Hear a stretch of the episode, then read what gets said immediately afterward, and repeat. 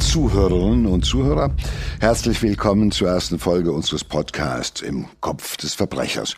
Ich bin Joe Bausch und spreche hier mit Sina Deutsch, die bei Pro7 Sat1 für diese Sendung verantwortlich ist. Ja, wir arbeiten gerade an der fünften Staffel von Im Kopf des Verbrechers. Das läuft auf Sat1 Gold. Für alle, die es nicht kennen, unser Kernthema ist, ähm, was geht im Kopf eines Menschen vor, der sich entscheidet, ein bestialisches Verbrechen zu begehen. Und das schauen wir uns immer an an tatsächlich äh, äh, realen Fällen. Und ähm, wir fangen mal mit einem der bekanntesten Psychopathen an der Geschichte, nämlich Josef Fritzl. Ja, ja. Das stimmt. Es gibt Verbrechen, die machen einen schier fassungslos und Josef Fritzl ist sicherlich eine der Figuren gewesen, die uns allen sehr präsent ist. Wenn wir über perverse, psychopathische Täter nachdenken, dann fällt der Fall Fritzl oder der Name Fritzl ganz oben. Auch bei uns natürlich. Und das Besondere an diesem Fall ist ja, dass dieser Typ so ein ganz unscheinbares, normales Leben nach außen hingeführt hat. Der nette Familienvater war, der treusorgende Großvater. Und plötzlich findet man etwas im Keller dieses Hauses, was all diese Bilder auf den Kopf stellt und wo man sich fragt, was ist da in dessen Hirn abgelaufen, weil es unser Vorstellungsvermögen absolut sprengt. Ja, er hat seine eigene Tochter 24 Jahre lang im Keller seines Hauses gefangen gehalten, sie tausende Male vergewaltigt, sieben Kinder mit ihr gezeugt. Ähm, ja, also ich glaube, alle Menschen waren erschüttert, als sich diese Tür zu diesem Verlies äh, geöffnet hat und man gesehen hat, äh, was für ein, ein entsetzliches Leben diese Frau da unten führen musste. Was meinst du, was geht in so einem Menschen vor, der sowas außergewöhnlich Schreckliches macht? Naja, man muss dazu sagen, es war ja seine eigene Tochter, die er da unten äh, für 24 Jahre äh, eingesperrt hat. Und äh, alleine die Vorstellung, dass jemand sein Kind 24 Jahre einsperrt, dass jemand seine eigene Tochter vergewaltigt, Kinder mit ihr zeugt, ähm, im Endeffekt ein zweites Parallelleben im Keller seines Hauses führt, das alles natürlich akribisch über Monate vorbereitet hat, ein Verlies zu bauen, äh, äh, ja im Endeffekt eine geheime Wohnung im Keller äh, zu installieren. Ähm, da hat er schon angefangen, da hat er ja schon angefangen, sich was zu überlegen, hat ja einen Plan, der ihn angetrieben hat, als er da angefangen hat, die Wände einzubauen in seinem eigenen Keller da hatte er schon einen Plan und der hat ja schon lange bevor dem eingesetzt, ähm, bevor er letztendlich seine Tochter in den Keller eingesperrt hat. Da hat er sich ja schon Gedanken gemacht und ich glaube, das Entsetzliche für uns alle, wenn wir uns das vorstellen, aus der, ja, wie erklären wir das an Vater, Herrschaft und Macht über seine Tochter, über sein eigenes Kind behalten will. Zum einen. Zum zweiten, dass er sie im Endeffekt als Zweit- oder Nebenfrau dort hält, Macht über sie ausübt, und zwar die totale Kontrolle, die totale Macht. Und im Endeffekt ja sie tausendfach vergewaltigt, Kinder mit ihr zeugt, also Inzest, das sind ja eine ganze Reihe von schwersten Straftaten, die sich da zusammen ja, die sich noch gegenseitig toppen. Das wird ja immer, also je weiter man drüber nachdenkt, je länger man drüber nachdenkt, desto mehr sprengt es ja all das, was wir uns vorstellen können. Und das macht diesen Fall Fritzl so aberwitzig, weil der in einem in einem Fall sozusagen alles vereinigt, was manche in vielen gemeinsam nicht hinkriegen. Und was geht in dem Kopf vor von so einem, hast du mich gefragt. Boah, darüber kann man ernsthaft eigentlich ja nur äh, spekulieren, weil äh, das ist das Bedürfnis, Macht auszuüben, das Bedürfnis, Kontrolle zu haben über das Leben eines anderen, das der narzisstische äh, Trieb, äh, zu sagen, ich bin für mein Kind das Beste, was ihr passieren kann, diese narzisstische Überzeugung auch zu haben. Weil anders machst du das nicht, wenn du nicht diese in dir äh, innewohnende Überzeugung hast, ich bin das Beste, was dieser Frau, meiner Tochter passieren kann. Auch die Kinder, die ich mit ihr mache, die ja ein furchtbares, elendes Leben leben müssen, ist immer noch besser als all das, was ihr sonst passieren würde. Oder ist es eigentlich nur eine schwere,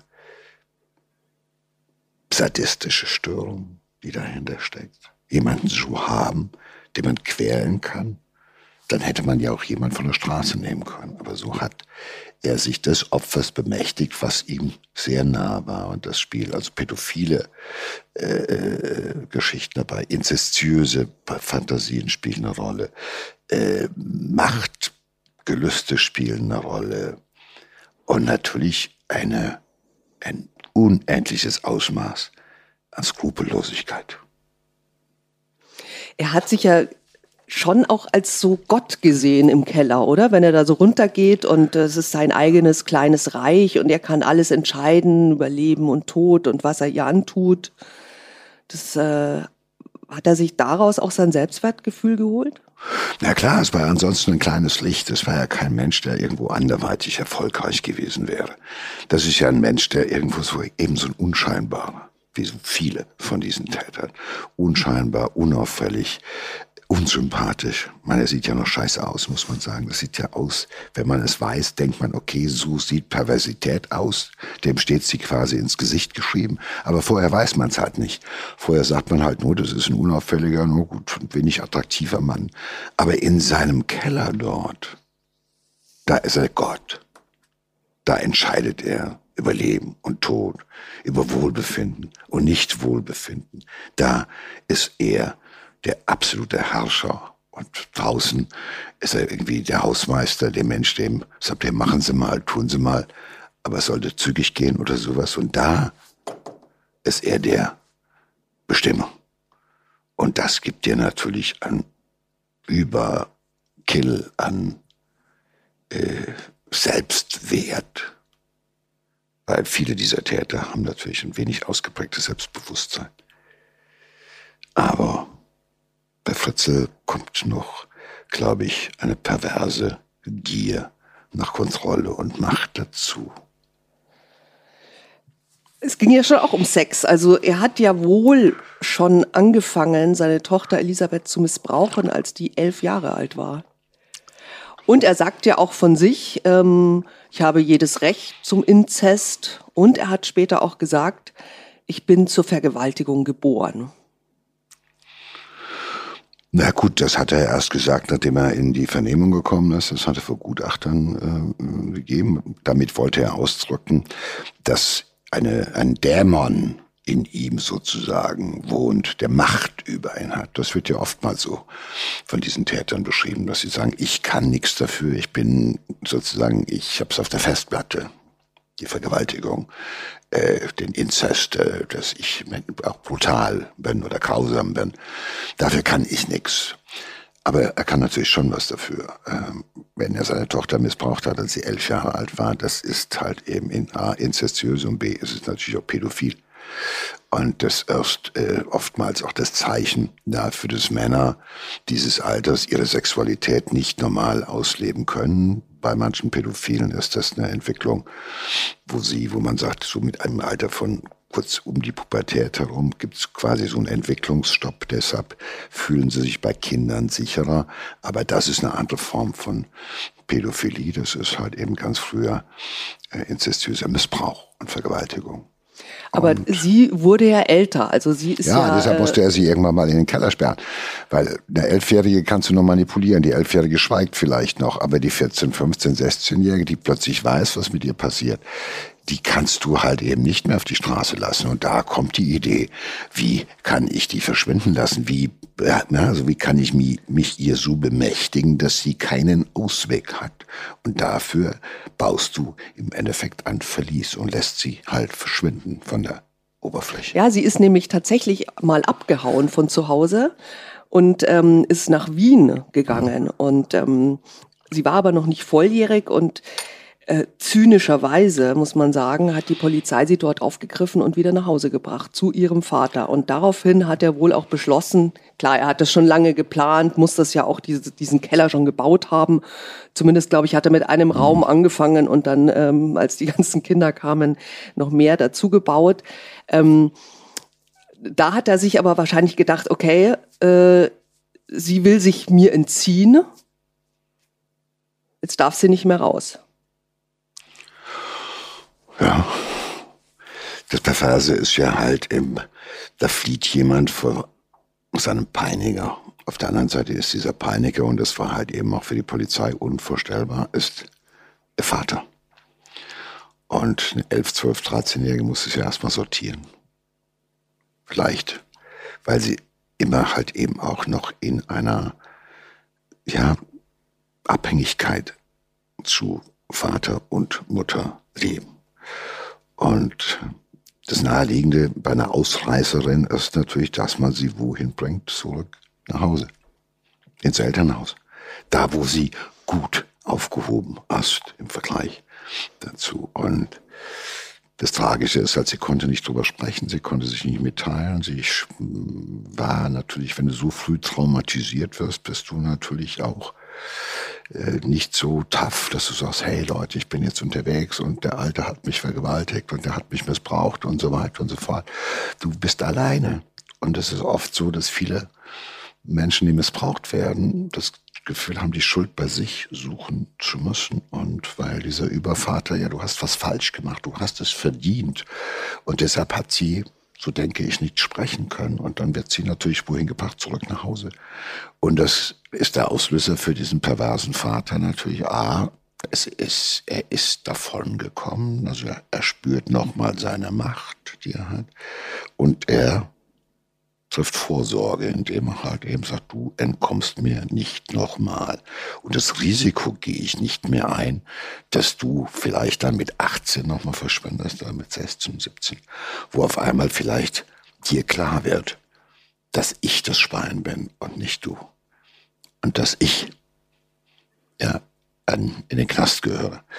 Und äh, deshalb baut er dieses Verlies, denke ich, äh, weil er will jetzt die totale Kontrolle und er geht auf Nummer sicher. Meine Frage ist natürlich immer zwischendurch, gab es eigentlich eine Mutter? Gab es jemand, äh, der im Hause lebte? Ja, ja, ja, er, er äh, war verheiratet. Hatte nur weitere Kinder, glaube ich, oder war das nicht so? Dann hat er nur diese Tochter, ich bin mir nicht sicher jetzt gerade.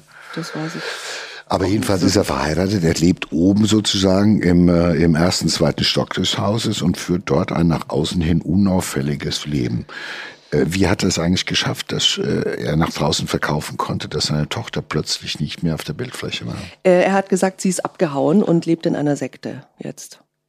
Das hat man ihm natürlich das geglaubt, hat man ihm geglaubt, mit, ganz genau.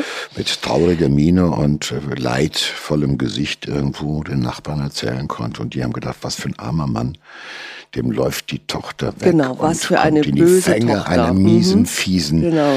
äh, Sekte. Mhm. Genau. Ja, die Mutter, man weiß nie so ganz genau, äh, Fritzels Frau, ob sie tatsächlich nichts wusste. Das wurde nie so wirklich geklärt.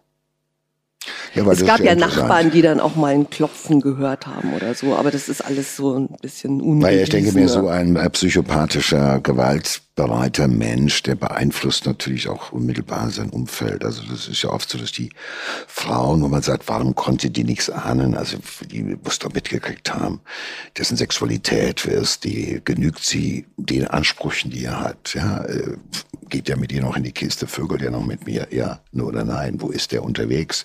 Geht der in Puff, wo, wo, wohin verschwindet der über Stunden? Das war im gleichen Haus. Da fragt man sich als Ehefrau doch, wo ist der Kerl, wo ist der Alte, wo geht er hin?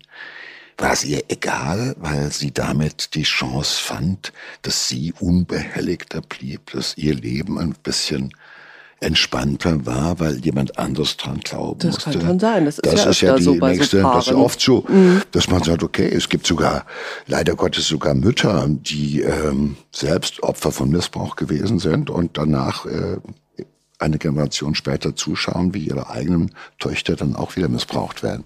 Und man fragt sich, gibt das genau die, die ja jegliche Antenne dafür haben mussten und jegliche Sensibilität dafür, dass die das halt einfach dann quasi akzeptieren.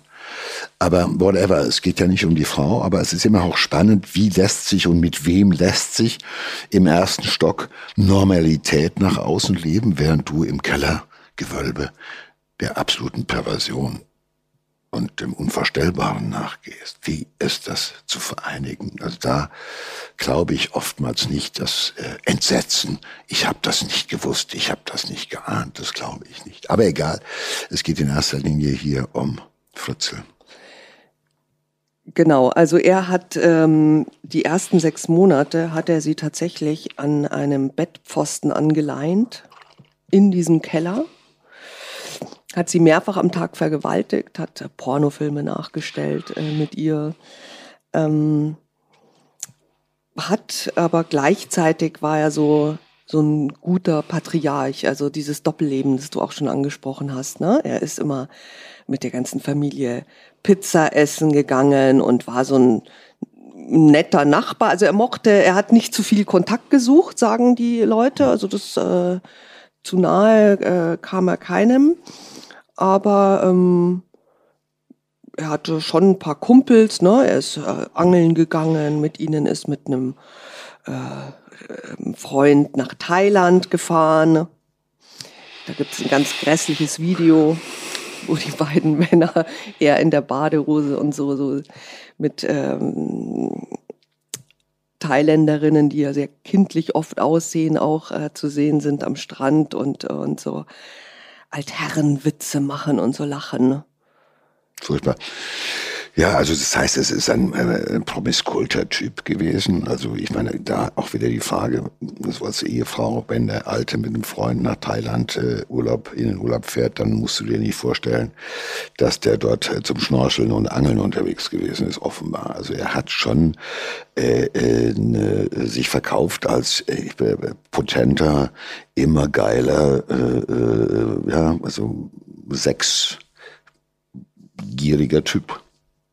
Und äh, was er mit seiner Tochter im Keller gemacht hat, das entspricht ja auch dem, eine Sexsklavin mehr oder minder zu halten, die immer verfügbar ist, die alles mitmachen muss, was du von ihr verlangst, mehr noch als das Prostituierte, selbst in Thailand, äh, für dich machen würden für Geld, ja, da kannst du deine ganze Fantasie aufleben, da bist du, da zahlst du auch nicht für, was ja für viele immer auch das, ähm, das Machtgefühl etwas verschiebt, weil wenn du dafür bezahlen musst, bist du ja nicht mächtig, bist ja arme Sau Sau, die dafür bezahlen muss. Aber da ist jemand im Keller, die kannst du anleihen, da kannst du alles mit nachstellen, was du willst. Und hast halt eben, äh, das ist eine, eine schwere sadistische äh, Störung, muss man sagen. Was heißt Störung? Es ist eine sadistische Persönlichkeitsstörung, äh, weil du, das musst du haben, sonst kannst du das nicht durchziehen. Und ähm, das andere sind Nebengeräusche. Thailand ist Nebengeräusche. Und wir wissen es halt eben. Diese Leute äh, sind halt eben äh, unauffällig äh, bis darauf, dass man halt gerne mal einen Macho-Witz macht, dass man gerne mal sexistische Sprüche rausklappt. Das ist ja aber auch leider Gottes legitim. Das macht ja noch niemanden misstrauisch.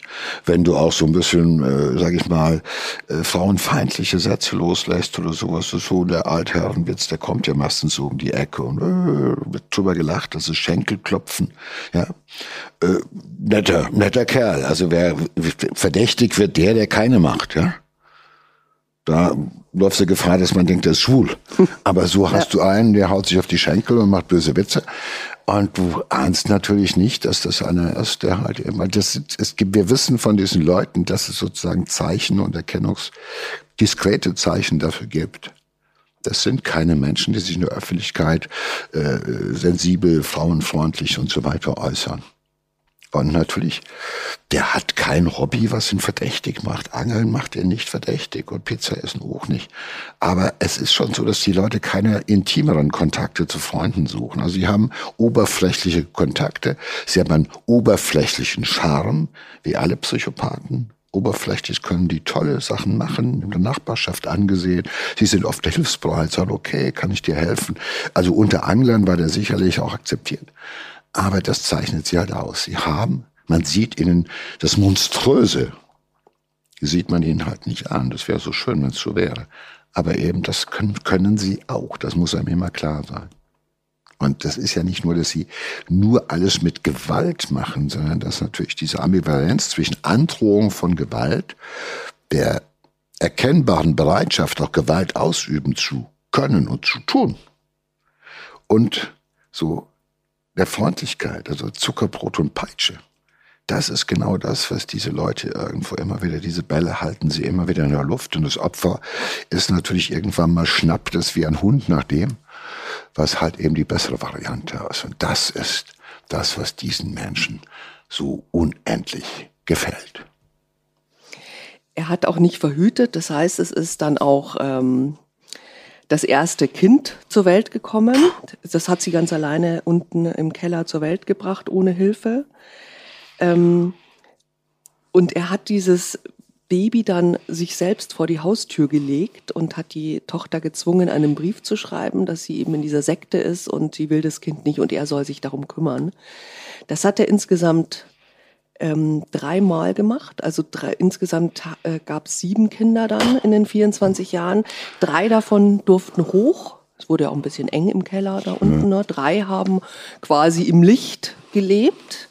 Und bei allen hat er immer erzählt, ähm, ja, die hätte die Tochter ihnen wieder vors Haus gelegt. Ähm, er hat auch Geld dafür kassiert, ne? Er hat dann äh, vom Amt wahrscheinlich Amt, für ja, jedes genau, Selbstgezeugte und ja klar, genau. das muss man sich ja. überlegen. Das ist genau das das Aberwitzige. Ja? Also es ist schon ein perfider Plan dahinter und diese Leute agieren halt eben mit, ich sag ja, mit absoluter Skrupellosigkeit. Ja, aber ich meine, dass da auch nie mal jemand nachgefragt naja, hat. Also ich meine, drei ja. Kinder vor die Tür gelegt, ähm, die Tochter, das ist ja. Naja, wenn man das erste schon bei dem, in dem ersten Fall dem nicht nachgeht, dann ist beim zweiten halt, ja, sagt man, okay, die, die ja, diese Schlampe hat schon wieder ein Kind gekriegt, gibt's schon wieder ab und Gott sei Dank kümmert sich der Vater drum. Ja, und das ist doch ganz gut und ist ja ganz toll. Und bevor man sie in eine fremde Familie gibt, gibt's man doch lieber dem treusorgenden Vater. Dem Großvater, dem den Großvater, Opa, den wundervollen, Opa, ne? den liebevollen Opa, der kriegt ja. halt das Kind und natürlich hat, wer kommt auf die Idee, mal zu sagen, lass uns mal eine DNA von einem Kind machen, um zu beweisen, dass der Opa selbst der Vater ist, ja. Also wer, wer, wer kommt auf diese Idee? Das muss man überlegen. Das macht es ja so pervers. Das diese Leute es verstehen, jegliches Misstrauen aus dem Weg zu räumen. Das macht uns so ohnmächtig, wenn wir solche Fälle sehen. Dass man sagt, hey, da hätte man doch denken müssen. Im Nachhinein ist man ja schlau. Ja, man hätte doch überlegen können. Aber nein, das ist ein perfides, perfektes System, was diese Leute sich ausdenken. Und er hat viel Zeit. Und solche Psychopathen können wirklich etwas machen, nämlich antizipieren was jetzt beispielsweise ein Jugendamt sagen könnte, was die Polizei sagen könnte und so weiter. Da sind sie wirklich perfekt drin, weil wenn man sich den ganzen Tag sozusagen, wenn man den ganzen Tag mit beiden Händen sozusagen im Blut und in der Verzweiflung sich suhlt, dann hat man, ist man alert im Hinblick, was könnte jemand vortragen, was könnte man dir, was könnte man dich fragen? Und was antwortest du darauf? Damit sind diese Leute den ganzen Tag beschäftigt und deshalb sind sie uns immer, weil sie den berühmten einen Schritt voraus. Ich könnte mir aber auch vorstellen, dass man, glaube ich, vor Fritzl oder auch vor Kampusch gar nicht sich, niemand konnte sich vorstellen, dass es sowas tatsächlich gibt, dass Menschen in Keller, Verliesen gehalten werden.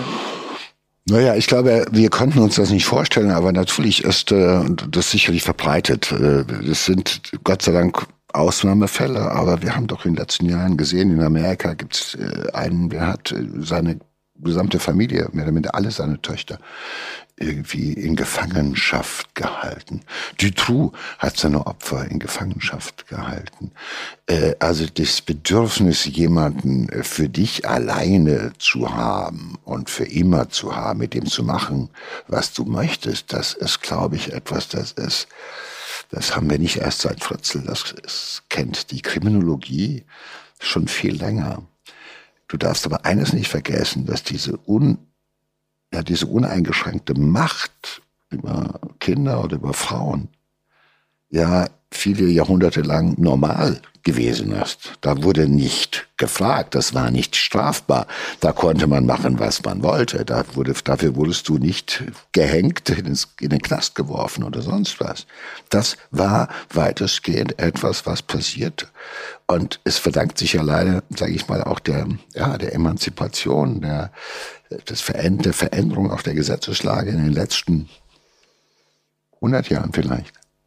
Noch nicht mal dass man heute eben halt äh, Frauen und seine Kinder oder Töchter nicht mehr so benutzen und halten darf.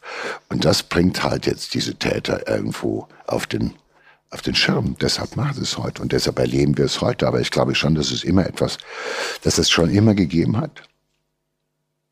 Und dass es halt jetzt nur halt unsere besondere Aufmerksamkeit findet und weil es halt ein besonders perfider und hinterfotziger und schmutziger Fall ist. Ähm, 2008 hat dann dieses Martyrium endlich ein Ende. Ähm, eine Tochter, eine 19-jährige Tochter von Elisabeth, also eine Enkelin äh, von Fritzl, wird schwer krank und ähm, Elisabeth schafft es tatsächlich, ihn zu überreden, dass er dieses Kind ins Krankenhaus fährt und hat wieder erzählt, ja, das ist wieder Sekte und abgelegte Kinder und so weiter. Also es war ein Kind von drunten, ne, das also noch nicht. Ein Kellerkind. Ein Kellerkind, das man also noch nicht kannte, aber das hat er irgendwie auch dann noch da rein. Aber äh, diese Geschichte war dann also so unglaubwürdig auch, dass die Ärzte misstrauisch geworden sind und die Polizei eingeschaltet haben. Und die Polizei hat dann dieses Kellerverlies geöffnet und die Zweitfamilie, wenn man so sagen kann, ähm, befreit. Die, die Menschen äh, sind nicht nur in der, in der Kleinstadt da in, im österreichischen Amstetten, sondern überhaupt sagt dir jeder, der ist doch, das ist doch ein Irrer, der ist doch krank irgendwie. Aber diese Menschen sind nicht geisteskrank, ne? Nein. Also das ist, hat nichts damit zu tun. Nein, das ist keine Geisteskrankheit, das ist eine schwere Persönlichkeitsstörung sicherlich, aber diese Menschen äh, sind äh, in jeder Situation zurechnungsfähig. Das dürfen wir, muss man unterscheiden. Ne? Die sind schon pervers, aber es ist eine Form der Perversität und der Psychopathie, die äh, dich zurechnungsfähig lässt und bleibt. Und deshalb gehören solche Leute auch in den Knast und nicht in die Psychiatrie, auch wenn es monströs ist, was sie machen. Auch wenn wir sagen, hey, das ist doch nicht normal. Das ist richtig. Gott sei Dank ist das nicht normal. Aber es ist nicht krank. Und der Unterschied ist genau das. Haben wir es mit einem kranken Verbrecher zu tun oder haben wir es mit einem Verbrecher zu tun, der Furchtbares tut, aber bei klarem Verstande das tut? Und alles, was Fritzl gemacht hat, beweist letztendlich, dass er bei klarem Verstande immer wieder gewesen ist. Dass solche Leute gerne am Ende mal sagen, hey, ich wusste nicht, was ich tat, ich wurde getrieben, äh, ich, der Dämon steckte in mir und lauter so ein Kram. Das ist ja oft so, das dient ja auch als Entschuldigung. Aber solche Leute wurden nicht von Dämonen getrieben, sondern sie waren selbst der Dämon. Und das ist der feine Unterschied. Er, er hatte ja auch 24 Jahre lang jeden Tag eigentlich die Möglichkeit, sich anders zu entscheiden, ne? Er hat, sie, er hat sich jeden Tag anders entscheiden können. Er hat ein perfektes, perfides System aufrechterhalten, was immer perfekter wurde. Das hat ihm natürlich noch mehr äh, äh, Monstrositätsgedanken gegeben. Also noch irgendwo, ich kann, ich bin noch unfehlbarer, ich bin gottgleich, ich bin hier, ja, mir passiert hier nichts mehr. Ja, ich es war wie eine Gruft, da geht er hin. Diese Frau lebt in einer Gruft, die war schon lebendig, begraben im wahrsten Sinne des Wortes. Und man darf eines nicht vergessen. Diese junge Frau kriegt mit ihrem Vater nach Vergewaltigung Kinder, sieben Stück. Und irgendwann weiß sie, meine Kinder werden da oben schon wieder bei dem erwachsen, was für ein Schicksalsrot denen, der überleg dir das mal. Überleg dir das mal weil dass das in die nächste Generation gehen könnte. Das weiß sie. Und sie war 24 Jahre in, diesem, in dieser Gruft. Was muss sich diese Frau vorgestellt haben? Sie kriegt Kinder, die werden ihr abgenommen, von denen sagt er auch, die leben jetzt bei mir. Was für ein Druckmittel, nochmal obendrauf. Was für ein Gefühl der völligen Ohnmacht. Du kommst aus dieser Nummer nicht raus. Und man fragt sich, was tun die Leute? Warum, warum nimmt sie sich nicht das Leben? naja, sie hatte ja auch äh, Kinder unten, ne? Das ja, ist ja auch schon ja, vor, die haben nie, ja, noch nie das Licht ja Kinder gesehen. Ne? Unten, man lässt sie unten, äh, man muss gucken, dass sie Vitamin D bekommen, weil sie ja nie ans Licht kommen. Man muss Gott weiß was meinen. Man muss überlegen, das ist ja eine Mutter, die dort mit ihren Kindern lebt und weiß, diese, jedes Kind, was sie bekommt, ist ein weiterer, ein weiteres Mosaik in einem perfiden System, sie ohnmächtig zu halten und ihr jeden Tag zu demonstrieren, ich bin der Herr, dein Gott. So, und äh, alleine wie man das aushalten kann, das ist ja auch eine Frage. Was hat diese Frau dazu gebracht, das aushalten zu können? Das waren auch die Kinder zu teilen. Der Wunsch, überleben zu wollen für diese Kinder. Weil das ist ja auch die Frage, wie kannst du die einzige Chance, so einem Monster zu entgehen, ist ja naheliegend, dass man sagt, bevor diesem Schrecken muss ich ein Ende machen, ich kann nicht mehr. Aber genau das wird abgewogen, so viel an Verantwortung. Da, du hast das Kind. Und auf der anderen Seite ist es auch, der Grund des Weiterlebens ist der nächste Schrecken in deinem eigenen Kopf. Und aus dieser Nummer herauszukommen, ist nicht mehr denkbar. Und darum geht's jemand. Du darfst nicht mehr, mehr dran denken, dass du mir entkommen könntest. Und irgendwann erschöpft sich das auch eine Weile. Weil das reine Überleben manchmal dann wichtiger ist als Flucht. Da bleibt dir nur noch der Wunsch, dass du das irgendwie überlebst. Fritzl wurde dann äh, verurteilt. Ähm, auch wegen Mord durch Unterlassung an einem Kind, das äh, Elisabeth auch geboren hat und ähm, das Hilfe gebraucht hätte bei der Geburt. Ähm, gab natürlich keine medizinische Hilfe, das Kind ist gestorben. Er hat es im Ofen verbrannt und gesagt, so wie es kommt, so kommt's. Also auch hier so, ne? Der Herr gibt, der Herr nimmt, der Gott. Äh, deswegen auch Mord, äh, dann natürlich Sklaverei, tausendfache Vergewaltigung. Also er hat lebenslang bekommen, sitzt im Gefängnis heute noch. Ähm, das Kellerverlies ist zubetoniert, das Haus ist verkauft. Ist nicht sogar abgerissen worden, das Haus?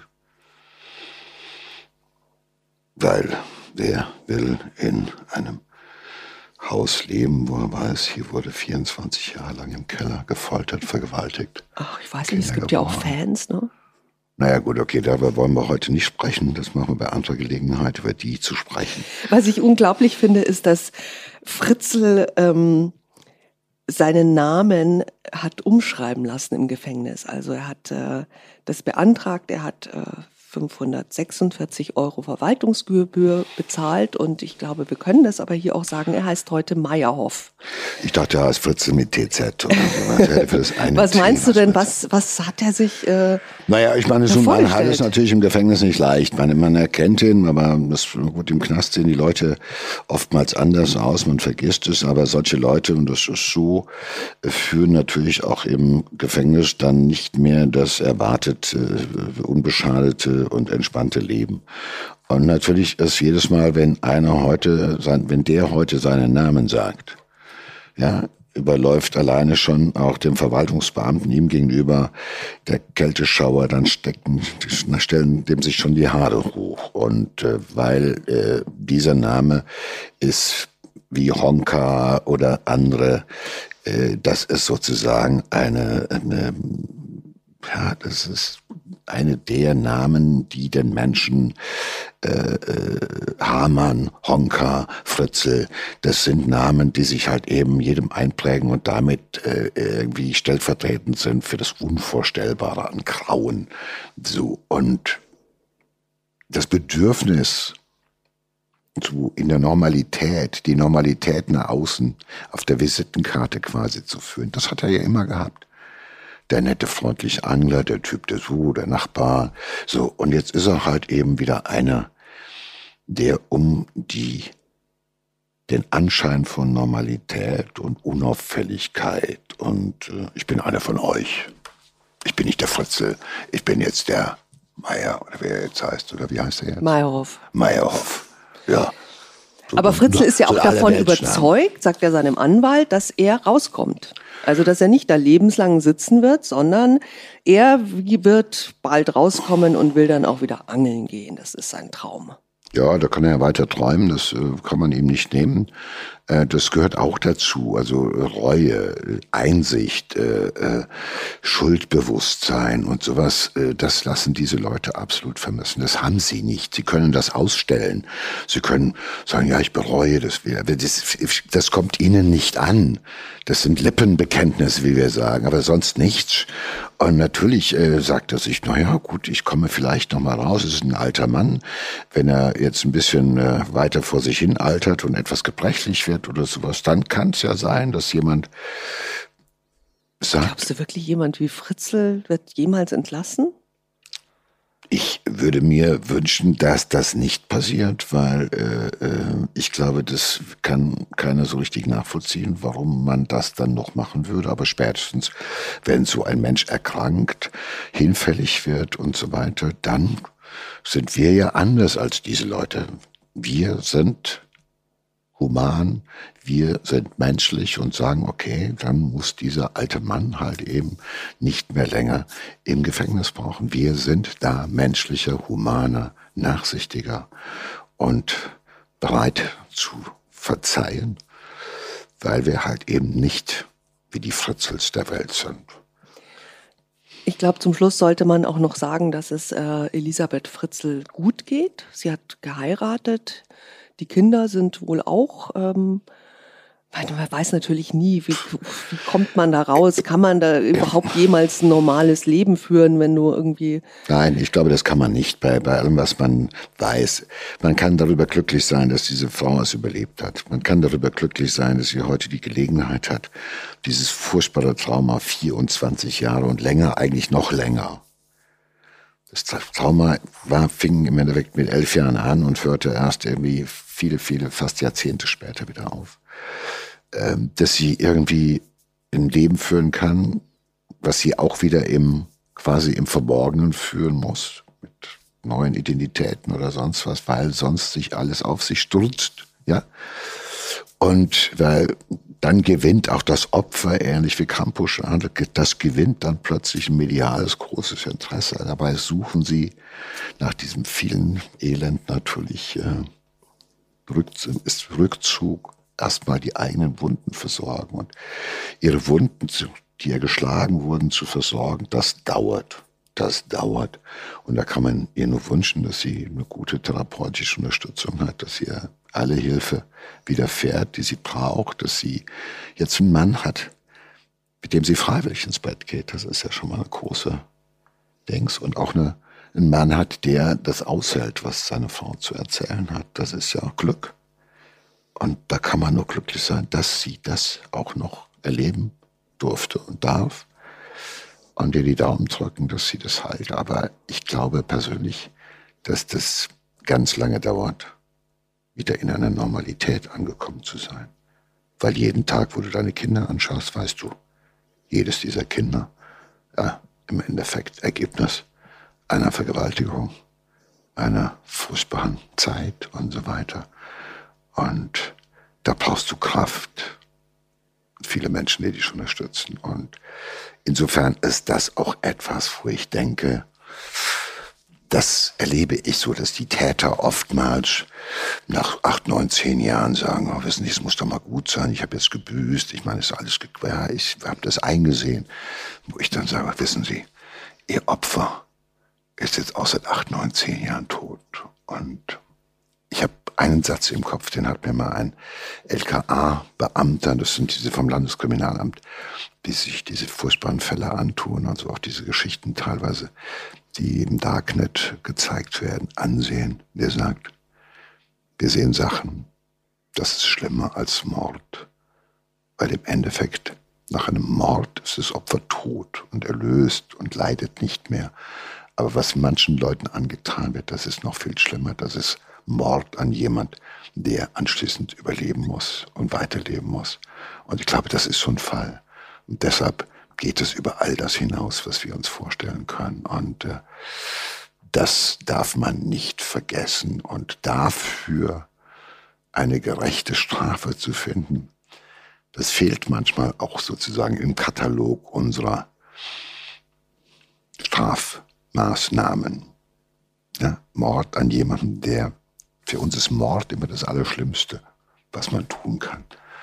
Aber jemand 24 Jahre sozusagen beerdigen, lebendig begraben, das geht noch weit drüber und deshalb äh, wundert es mich. Auf der einen Seite, des, auf der einen Seite ist Juan Fritzl tatsächlich glaubt, klar, der höchste Strafrahmen, den wir haben, ist lebenslang. Aber ich gehe auch davon aus, dass jemand wie Fritzl in seinem ganzen Leben sich nicht ändern wird. Diese Persönlichkeitsstörung ist nicht behandelbar. Da kann man nur warten, bis er, er selber kurz vor Siechtum und Tod steht. Und dann kann man und wird man ihn entlassen. Aber allenfalls nochmal zum Sterben. Und ich will ja sagen, ich kann damit leben. Ich glaube, das können wir alle gut. Danke, Joe.